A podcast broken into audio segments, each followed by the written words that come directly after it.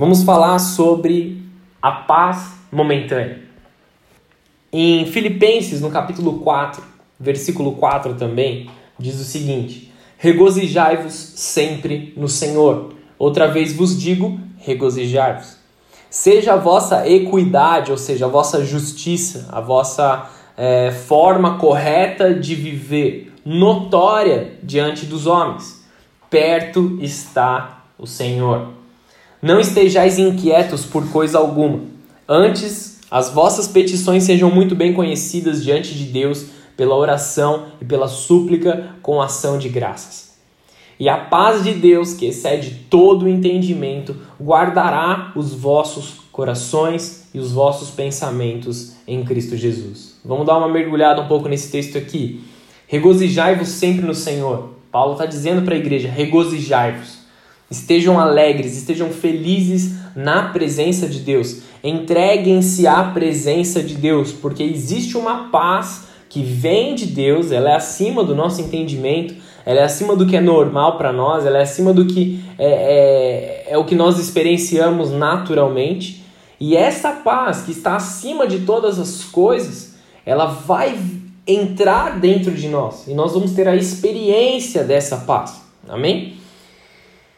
Seja a vossa equidade notória, seja o vosso bom proceder notório, o vosso bom juízo notório, ou seja, mostrem para todas as pessoas ao seu redor. Deixem que as pessoas vejam a forma correta que você vive, ou seja, não faça as coisas corretas, mas o faça escondido. Faça à vista de todas as pessoas. Faça para que outros vejam e creiam também no Senhor Jesus. Porque perto está o Senhor. Essa palavra é, nunca foi tão real como nos dias atuais. Perto está o Senhor. No culto de domingo eu mencionei isso, que nós estamos vivendo os tempos do fim, nós estamos chegando próximo ao fim dos tempos, nós estamos chegando cada dia é, mais próximo a encontrar Jesus nos ares. Nós somos a igreja que vamos ver Jesus nos ares. Então, nós estamos ansiando sim por esse tempo, mas é um tempo também de se reajustar na presença de Deus de voltar a fazer parte da, da família de Deus, voltar a fazer parte da casa de Deus. Então, que em nome de Jesus nós possamos voltar ao Senhor em todas as formas, voltar o nosso coração ao Senhor, voltar a nossa vida ao Senhor, voltar a fazer a boa vontade de Deus, porque o tempo é mau. Reparem nas coisas que estão acontecendo ao redor. Reparem nas coisas que estão acontecendo na política, na mídia. Eu comentei agora sobre o novo decreto emitido. Há pouco, há, há quatro semanas atrás, as igrejas não eram essenciais. E aí depois elas se tornam essenciais. Depois é, existe uma nova fase de, de bloqueio. Depois existe uma, uma outra fase que faz voltar o decreto anterior de que as, que as que as igrejas seriam essenciais. Não dá para mais compreender as coisas que estão acontecendo. A manipulação e a política estão acima de todas as coisas. Sim, nós estamos vivendo em um tempo de crise, nós estamos vivendo em um tempo de, de uma doença que é real. E aí faz do que, com que muitas pessoas, especialistas, critiquem se as medidas tomadas são as verdadeiras medidas, se elas deveriam ou não ser tomadas, se elas são corretas ou não são corretas. Hoje já não dá mais para ter certeza de nada. Existe muita confusão, existe muita destruição ao redor. Então o que nós precisamos? Entrar na paz de Deus. A paz que excede todo entendimento, a paz que nos ministra, a paz que nos ensina, a paz que nos leva a ter uma confiança verdadeira de que o nosso destino é um destino de paz e não de mal. Não estejam inquietos por coisa alguma, antes as vossas petições sejam em tudo conhecidas diante de Deus em oração em súplica com ações de graças. As nossas vidas não podem mais estar em ansiedade, em inquietação do nosso espírito, da nossa alma. Nós precisamos nos entregar ao Senhor em oração, em súplica. É tempo de aumentar as nossas orações. Um amigo uma vez me disse, entrando já agora no tema principal, um amigo uma vez me disse assim: Você quer ser feliz hoje? Se vingue daquele que te machucou. Mas se você quer ser feliz todos os dias, aprenda a perdoar. Porque uma das coisas que a igreja precisa aprender nesse tempo é o perdão. Nós precisamos entrar na revelação do perdão de verdade. Não um perdão qualquer, não um perdão que ele é falado, não palavras jogadas ao vento, não um simples, ah, desculpa, um simples foi mal e acabou. Ah, beleza, tá tudo, tá tudo bem, resolveu. Esquece isso, não vamos mais falar sobre isso. Não faz sentido a gente viver o perdão só às margens daquilo que nos é proposto.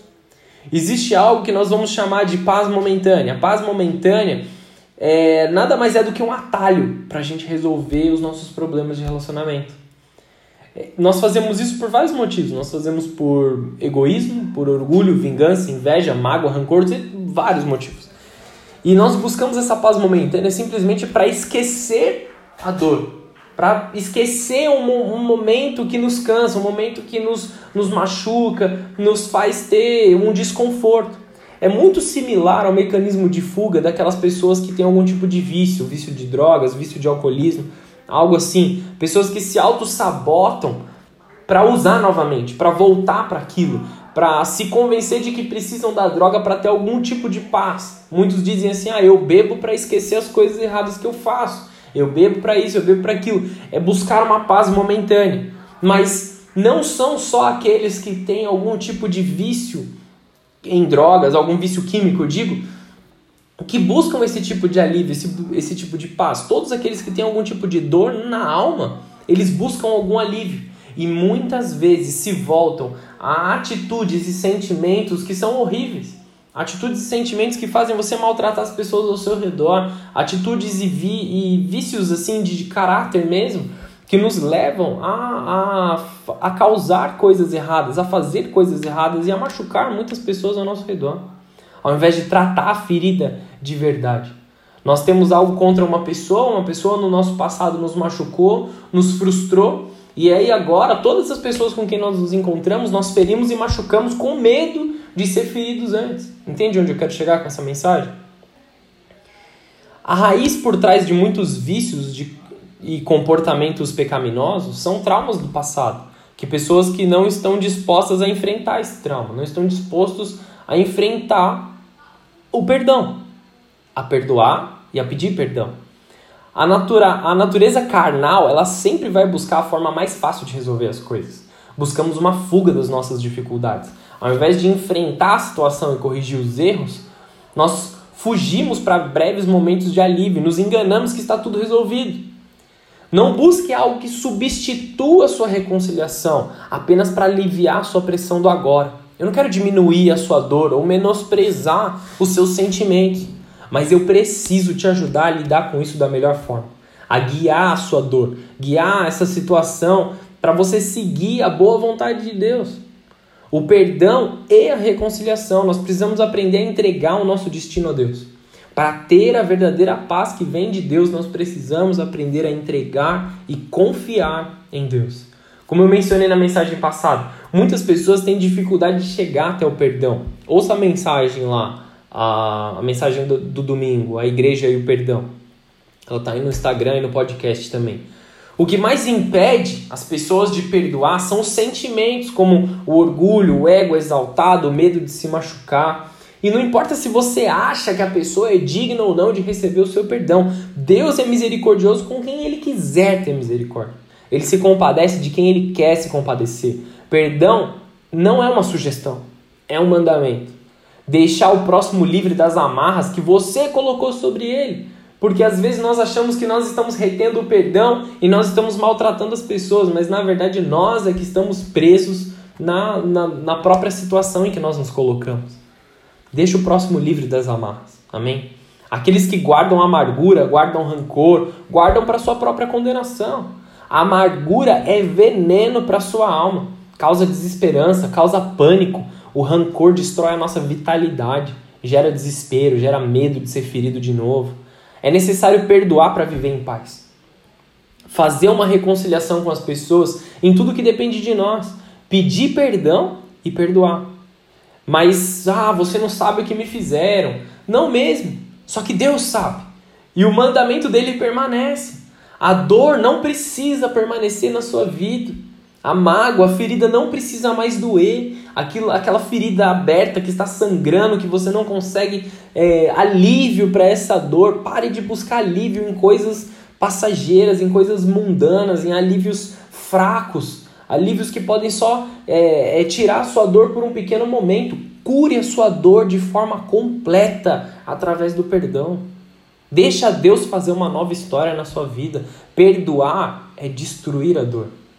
Perdoar é se livrar da ansiedade que bate quando você ouve um nome, quando, quando você se lembra de uma situação, quando você sente que vai acontecer algo de novo.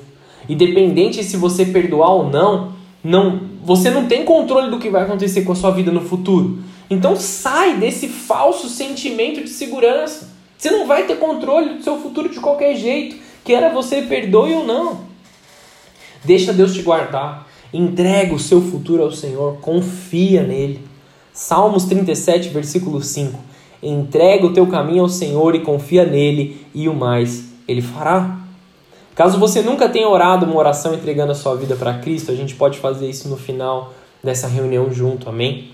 Envolva-se na obra de Deus, não faça nada sozinho, tá bom? Dificilmente nós conseguimos fazer as coisas sozinho. Nós sempre vamos precisar de ajuda de alguém. Nós sempre vamos precisar que alguém segure a nossa mão e nos leve.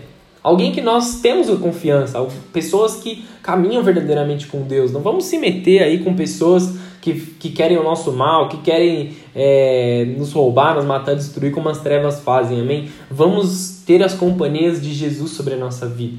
Por isso eu te aconselho, se envolva com a igreja. Sim, faça parte da igreja, faça parte de algo vivo, de algo atuante. É necessário descansar em Deus. E isso fala de confiança, não só em nós, mas uma confiança em Deus. Uma frase comum quando aparece diante do perdão é: Ah, eu não consigo. E provavelmente sozinho você não vai conseguir mesmo. Muitos, em meio à dificuldade, se afastam de Deus. Mas a forma correta de se fazer é correr em direção a Deus. Entende? Muitos, quando estão com as dificuldades, muito quando acontecem coisas horríveis que não deveriam acontecer com ninguém, amém? É, é, as pessoas passam a culpar a Deus, passam a, a voltar suas costas contra Deus, com, diferem palavras é, horrorosas, xingando a Deus, amaldiçoando a Deus, amaldiçoando a si mesmo, as pessoas que amam a Deus, e aí se desligam da igreja, se desligam de Deus porque as coisas estão acontecendo errado. Quando a nossa atitude deveria ser completamente o contrário. Nós não, não existe paz no mundo. Não existe é, alívio no mundo. Existe paz somente em Deus. Somente na presença de Deus, somente na majestade santa é que nós encontramos paz. Talvez essa, essa frase do eu não consigo não seja só para o perdão, né? Seja para tantas outras coisas. Mas segue o mesmo conselho do Espírito Santo, amém? Assim como os mecanismos de defesa nos impedem de acreditar, existem, existem sentimentos dentro de nós que nos impede de entregar as coisas a Deus, nos impedem de confiar verdadeiramente a Deus, entregar a nossa vida a Deus, entregar o nosso destino a Deus. Nós estamos é, segurando as coisas, segurando o perdão, segurando a reconciliação, porque nós achamos que nós temos algum tipo de controle sobre as nossas próprias vidas. E é um engano enorme. Nós não temos controle sobre nós.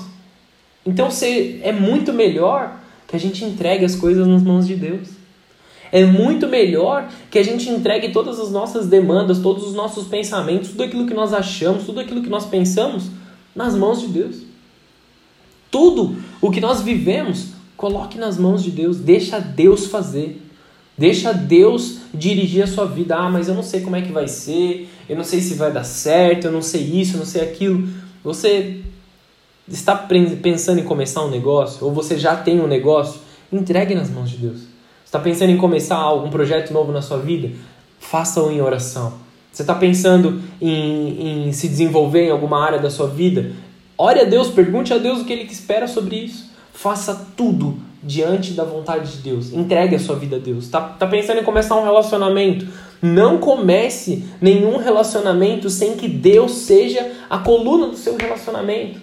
Porque relacionamentos que começam errado, eles têm um grande, é, uma grande chance de terminarem errado. Óbvio que Deus pode transformar a maldição em bênção. Sim, Deus pode. Deus pode converter relacionamentos completamente abusivos, completamente tóxicos, destrutivos em bênção. Só que requer muito trabalho, requer muita dedicação de todos os lados que, que se relacionam. E vai haver briga, vai haver discussão, vai haver renúncia. Nós precisamos estar dispostos a fazer da forma com que Deus deseja que a gente faça.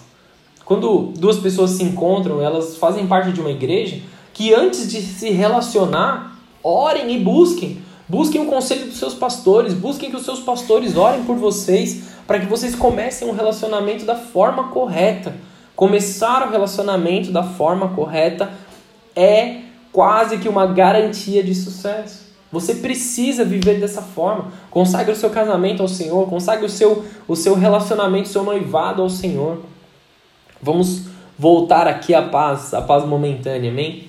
Porque nós falamos de relacionamento, quando os relacionamentos eles começam errado e eles é, se quebram, se machucam, existe muita dor envolvida.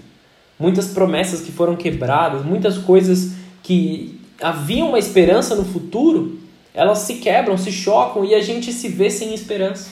A gente se vê desesperado. Quando nós confiamos em Deus, quando nós fazemos de acordo com a vontade de Deus, a esperança nunca vai se abalar.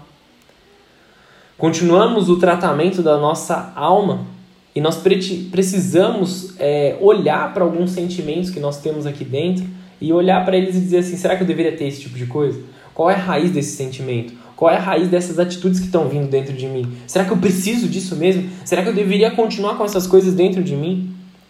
Sentimentos sem tratamento, eles são necessariamente iguais à obra da carne. As obras da carne são aquelas obras que nós conhecemos de Gálatas 5. Obras de destruição, de maldade, feitiçaria, amargura, é, brigas, iras, todo tipo de destruição, todo tipo de palavras de maldição. Brigas, ira, maus tratos, abuso emocional, rejeição, tudo isso vem das obras da nossa carne, das obras caídas da nossa carne. Se você não controlar os seus sentimentos, você cada vez mais perde o controle deles. Aqueles que são dados à ira, dados à raiva, dados à discussão, cada dia que passa discutem mais. Aqueles que são entregues à ira, cada dia que passa são mais irados, são mais brutos com as pessoas ao seu redor. Nós não podemos permitir que sejamos nós essas pessoas. Usar da maldade, usar da ira é como se fosse uma droga para nós. Nos vicia, nos deixa, é, nos deixa ligados àquilo. Porque quando a pessoa tem um sentimento de ira, ela vai, explode, xinga todo mundo e depois vem uma calmaria, uma calmaria. Como que um alívio, como uma, uma brisa, sabe? De você estar tá usando alguma, alguma droga. É exatamente esse o sentimento. É exatamente esse o sentimento que a nossa carne sente. Maltratar mais as pessoas ao seu redor e machucar mais as pessoas é esse o fim que vai dar se você não tratar os seus sentimentos, se você não tratar os seus relacionamentos, não tratar tudo aquilo que aconteceu ao seu redor. Até um ponto em que todos é, se afastarão de você. Muitas pessoas vão acabar se afastando, vão acabar indo embora da sua vida porque você não soube tratá-las da forma devida. Caim sentiu inveja contra o seu irmão e isso fez com que a ira dele crescesse tanto que ele matou o próprio irmão. O primeiro assassinato da Bíblia. Gênesis 4, versículo 5. Vamos lá comigo. Mas não aceitou Caim a sua oferta. Aqui está falando de Deus. Deus não aceitou a oferta de Caim. Porque isso, e isso enfureceu o seu, enfureceu o seu rosto e se transtornou. Caim, por não ter, ter tido a sua oferta aceita por Deus, o que que. Deixa eu contextualizar para você aqui. Caim e Abel ofereceram holocaustos ao Senhor. Foram dizimar, foram entregar uma oferta ao Senhor. Abel, ele pegou a primeira parte, a melhor parte, a primeira, as primícias e colocou tudo no altar de Deus. E Caim, ele fez algo mecânico, algo é, sem ter o coração envolvido em adoração, como se fosse uma dívida, tipo pagar uma dívida. O que sobrou, ele pegou e entregou no altar de Deus. O que sobrou, não a primícia. Esse é o, esse é o entendimento. Deus não rejeitou a oferta em si, mas o coração do ofertante, entende? Deus ele não aceitou Abel porque a oferta dele era melhor. Ele aceitou Abel porque o coração dele tinha total intenção de ofertar a Deus. E Deus rejeitou a Caim não pela oferta dele, porque não dá para mensurar quem deu mais dinheiro ou quem deu menos din dinheiro, entre aspas aqui, né? Porque não era não era moeda. Não dá para saber se a oferta de Caim até valia mais do que Abel, poderia valer mais do que Abel. O que importa não era isso, o que importa era o coração. O que importa era o coração de Caim que não estava envolvido em adorar a Deus.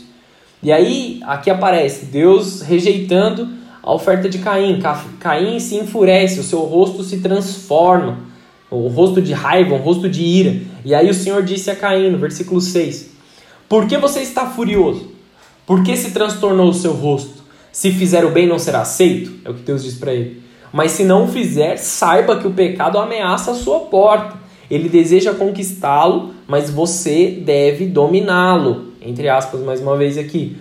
Deus sempre avisa antes da gente cair. Deus sempre fala, Deus sempre nos dá um sentimento, Deus sempre coloca pessoas ao nosso redor para nos alertar antes da gente cair. Disse, porém, Caim ao seu irmão Abel: Vamos para o campo.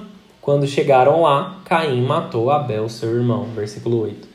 A ira dele era tão grande que ele sentiu inveja do seu irmão e entende que essa inveja ela era sem nenhum tipo de fundamento, porque Deus ele não precisava rejeitar Abel para aceitar Caim. Ele podia aceitar os dois. Não existe um limite para aceitar as ofertas dos seus filhos. Deus queria que os dois estivessem bem. Só que a mente de Caim estava tão presa no erro dele, estava tão focada no erro dele, que ele achou que precisava matar o seu irmão para ser aceito por Deus. Entende a loucura? Só que o pecado aumentou. Ele já tinha errado contra Deus, ele já tinha se irado contra o seu irmão, ele já tinha ofertado uma, ele já tinha colocado uma oferta que Deus não tinha gostado. E ele piorou. Sentimentos não tratados trazem mais atitudes ruins sobre nós. Se não assumirmos que nós precisamos mudar, nós vamos continuar machucando entristecendo as pessoas ao nosso redor a ponto de chegar a matar eles. Não fisicamente, em nome de Jesus, assim como ele, mas nós vamos acabar espiritualmente com as pessoas, emocionalmente nós estamos machucando e ferindo pessoas ao nosso redor se nós não tivermos os nossos sentimentos tratados da forma devida. Sentimento destruído pelo convívio com a maldade ao redor. Por achar normal.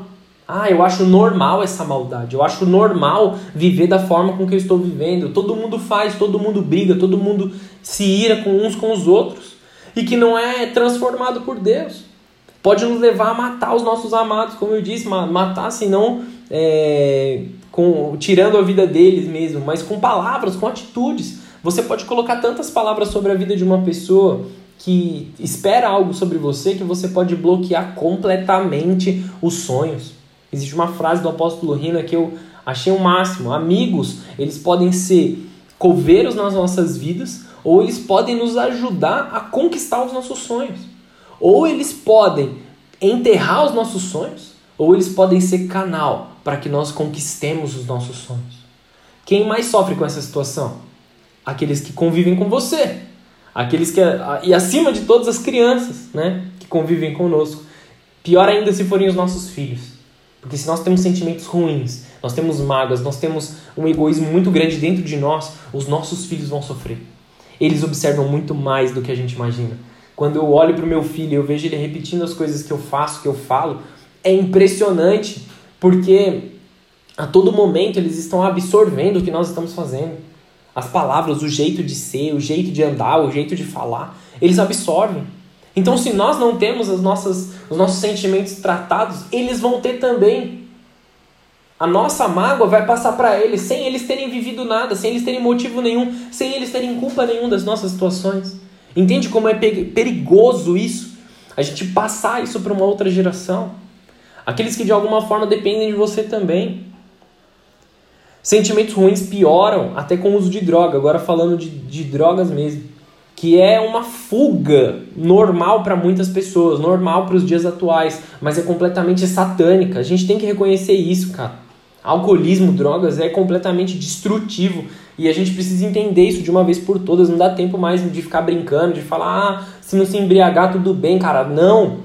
Não faz sentido. Esse tipo de coisa tem que ser abolido das nossas vidas. A gente tem que ter muita diligência no nosso proceder. Diferente do que muitos acreditam, psicologicamente, o impacto daquele que usa as drogas ou o álcool como alívio dos seus sentimentos é muito pior.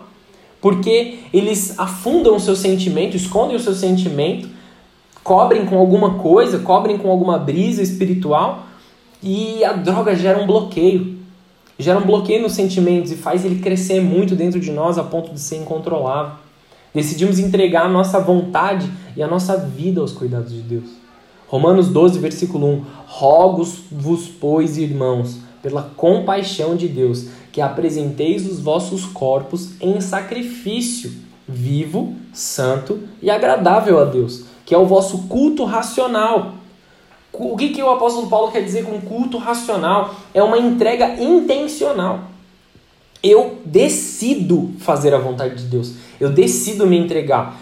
Eu sei que vai doer. Eu sei que se tocar naquela ferida eu vou me machucar. Eu sei que vai arder. Eu sei que vai ser um processo dolorido, mas eu decido me entregar. Eu decido fazer a vontade de Deus. Eu decido, eu escolho fazer a vontade de Deus. Ah, se eu me sentir bem, eu vou perdoar. Ah, e se eu tiver num dia bom, eu vou na igreja. Isso tudo é papo de quem não está afim de Deus, de quem está renegando Deus e está arrumando uma desculpa para afastar Deus da sua própria vida. Entregar e descansar em Deus. Fazer uma oração, colocar no trono de Deus e descansar. Nós precisamos aprender a descansar em Deus. É nele que há paz. Aqui é uma descrição daqueles que buscam verdadeiramente a paz de Deus buscam o coração de Deus, viver com Deus, reconciliados para reconciliar o próximo. 1 Coríntios 13, versículo 4, esse é um, é um texto muito conhecido, fala aqui sobre o verdadeiro amor. Tanto como nós devemos amar, assim como que Deus nos ama. Entra comigo aqui nessa revelação, abre a sua Bíblia aí, em 1 Coríntios 13, versículo 4. O amor é sofredor, é benigno, o amor não é invejoso, o amor não trata com levianidade, não se ensoberbece, não se porta com indecência, não busca os seus próprios interesses, não se irrita e não suspeita mal, não folga com a injustiça, mas folga com a verdade. Tudo sofre, tudo crê, tudo suporta, tudo espera. O amor nunca falha, mas havendo profecias, serão aniquiladas, havendo línguas, cessarão havendo ciência, desaparecerá. Porque em parte nós conhecemos e em parte nós profetizamos. Mas quando vier aquele que é perfeito, então o que é perfeito será aniquilado. Aqui Jesus está falando dele próprio. Ele é o amor. Quando vier o que é perfeito, que é Jesus, que é o amor, o que é imperfeito será aniquilado de dentro de nós. Existe um texto que é ignorado pela igreja, mas é mandamento de Jesus. Ele diz assim: Sede, pois, perfeitos, como é perfeito o vosso Pai que estás nos céus. O último versículo do capítulo 6 de, Ma de Mateus. Sede vós perfeitos. O que, que ele quer dizer com isso? Quando Jesus vier morar dentro de nós e toda imperfeição for aniquilada, quando não existir mais nada da nossa própria vontade, mas for tudo vontade de Jesus, é aí sim que nós seremos semelhança com o Deus Pai, o Senhor celestial que está sentado no alto e sublime trono. É essa revelação que nós precisamos buscar. Nós precisamos abandonar dentro de nós o homem da cobiça, o homem que quer se vingar por qualquer situação. Jesus ensina, Jesus ao ensinar sobre o perdão aos seus discípulos, ele é muito claro na, na parábola do servo que não perdoou de certo de um, de um certo servo que ele foi perdoado de grande dívida pelo rei. Porém, quando ele encontra uma situação igual, ele não consegue perdoar uma pequena dívida. Olha aqui o que, o, o que esse texto diz, Mateus 18, versículo 23. Eu vou ler aqui depois eu te instruo mesmo que você leia na sua casa. Pega a sua Bíblia e medita nesse texto porque ele é extremamente importante. Mateus 18, 23. Por isso, um reino dos céus pode se comparar com um certo rei que quis fazer contas aos seus servos. E começando a fazer as contas, ele foi, apresentou um que lhe devia 10 mil talentos. E não tendo ele como pagar o seu senhor, ele mandou que ele, a sua mulher e seus filhos fossem vendidos, com tudo quanto tinha, para que a dívida fosse pagada. Ou seja, ele ia vender essa, esse, essa pessoa, a esposa e os filhos, como escravo. Você não consegue me pagar, eu vou te vender. Então aquele servo prostrando-se, reverenciando-se, ele dizia: Senhor, seja generoso para comigo e eu vou te pagar tudo. Então o senhor daquele servo, movido de íntima compaixão, íntima compaixão, pega essa palavra, soltou e o perdoou-lhe a dívida. Ele não falou assim, vai lá, arruma um emprego e volta para me pagar. Eu, estou, eu te dou um tempo a mais, eu te dou um, um prazo maior, eu, eu divido no cartão para você, você paga o mínimo ali do cartão, sem juros. Não foi isso que ele falou. Eu perdoo a sua dívida, movido de íntima compaixão. Nós precisamos ter esse mesmo sentimento. Nós precisamos ter essa, essa, essa mesma visão, ser movidos de íntima compaixão para com o próximo. Perdoa a dívida completa, 10 mil talentos. Vamos, vamos chamar aqui de 10 mil reais, amém? Pensa aí, 10 mil reais era a dívida do cara e ele foi perdoado dessa dívida. Saindo, porém, aquele servo encontrou um dos seus conservos, que lhe devia 100 dinheiros. E lançando mão dele, sufocava-o, dizendo: Paga-me o que me deves. E então o seu companheiro, prostrando-se aos seus pés, rogava-lhe, dizendo: Seja generoso para comigo, e tudo te pagarei. Esse cara que foi perdoado entrou numa situação de que o outro devia a ele, e o cara falou exatamente a mesma coisa. Exatamente a mesma coisa que ele disse para o senhor dele. Seja generoso para comigo e tudo te pagarei. Ele, porém, não quis. Antes foi encerrá-lo na prisão, até que pagasse a dívida. Ele foi perdoado de 10 mil talentos, pegou o cara, levou ele para a cadeia e falou: Esse cara aqui me deve, guarda ele aqui na cadeia até que ele pague a minha dívida. Ele não perdoou, ele escolheu não perdoar. Vendo, pois, os conservos que o, que o acontecia, contristaram-se muito e foram declarar ao Senhor, aquele cara lá que perdoou a dívida. Então o seu senhor, chamando a sua presença, disse-lhe: Servo malvado, perdoei-te toda aquela dívida, porque me suplicaste. Não deverias tu igualmente ter compaixão do, meu, do teu companheiro, como também tive misericórdia de ti? E indignando o seu servo, entregou aos atormentadores, até que pagasse tudo o que lhe devia. Assim vos fará também o meu Pai Celestial. Se do coração não perdoares, cada um ao seu irmão as suas ofensas. Está entendendo aonde eu quero chegar com essa mensagem aqui? Aonde a palavra do Senhor está nos levando? Ele foi perdoado de uma grande dívida. Ele foi perdoado de algo que ele provavelmente não ia conseguir pagar, nem que se ele trabalhasse anos e anos e anos. E aí apareceu uma outra é, pessoa endividada com ele, e aí ele não perdoou essa dívida. Ele falou assim, cara, você vai ter que ir preso. Os outros, os outros trabalhadores ficaram sabendo disso e levaram para o cara que perdoou ele a dívida de 10 mil talentos. E ele falou assim: Você é um servo mau. Servo malvado, perdoei-te daquela dívida porque me suplicaste, é o que o texto diz. Não devias tu igualmente ter compaixão do teu companheiro até que te pagasse o que devia? No mínimo, até que pagasse. Ele perdoou, o cara falou assim: dá um prazo para ele te pagar. Entende? Assim vos fará também o meu Pai Celestial, se de todo o coração você não perdoar, cada um ao seu irmão as suas ofensas. Nós fomos perdoados por algo que nós não conseguiríamos pagar. Nós fomos perdoados por todos os pecados que nós cometemos. Por que nós não perdoamos? Por que nós não seguimos em frente? Uma coisa nós devemos nos perguntar diante dessa parábola: valeu mesmo a pena? O cara pegou ali 100 dinheiros comparado aos 10 mil. Valia a pena ele perder a sua salvação, perder a presença de Deus por algo que era muito menor do que aquilo que ele foi perdoado? Vale a pena você ficar segurando o perdão, segurando a reconciliação com as pessoas ao seu redor por algo que é muito menor do que o que Deus te perdoou? Questione-se isso, pensa sobre isso. Vale a pena? O tipo de pessoa que quer receber o máximo que puder de Deus, das pessoas ao seu redor, mas ele não está nem um pouco afim de compartilhar aquilo que ele tem. Abrir mão do que é seu. Amém. Aqueles que oram para que Deus o abençoe, para que Deus mova as pessoas, mas não quer ser movido para ajudar os outros. Quanto custou o rei para perdoar esse servo? 10 mil talentos. E quanto o amigo dele estava devendo? 100 denários. Faz uma, uma conta. Comparando ao que o rei havia perdoado esse homem, não fazia nenhum sentido, não fazia razão nenhuma ele não perdoar. Ele colocou tudo a perder por um valor muito menor do que ele foi perdoado. As nossas cobiças, elas causam tormento sobre as nossas vidas. A nossa ganância, o nosso desejo de vingança. A Bíblia retrata que o servo foi lançado aos carrascos. Em outras traduções da Bíblia, fala a palavra verdugos. O que são verdugos? Eles são atormentadores de homens, tá bom? É, eles têm uma.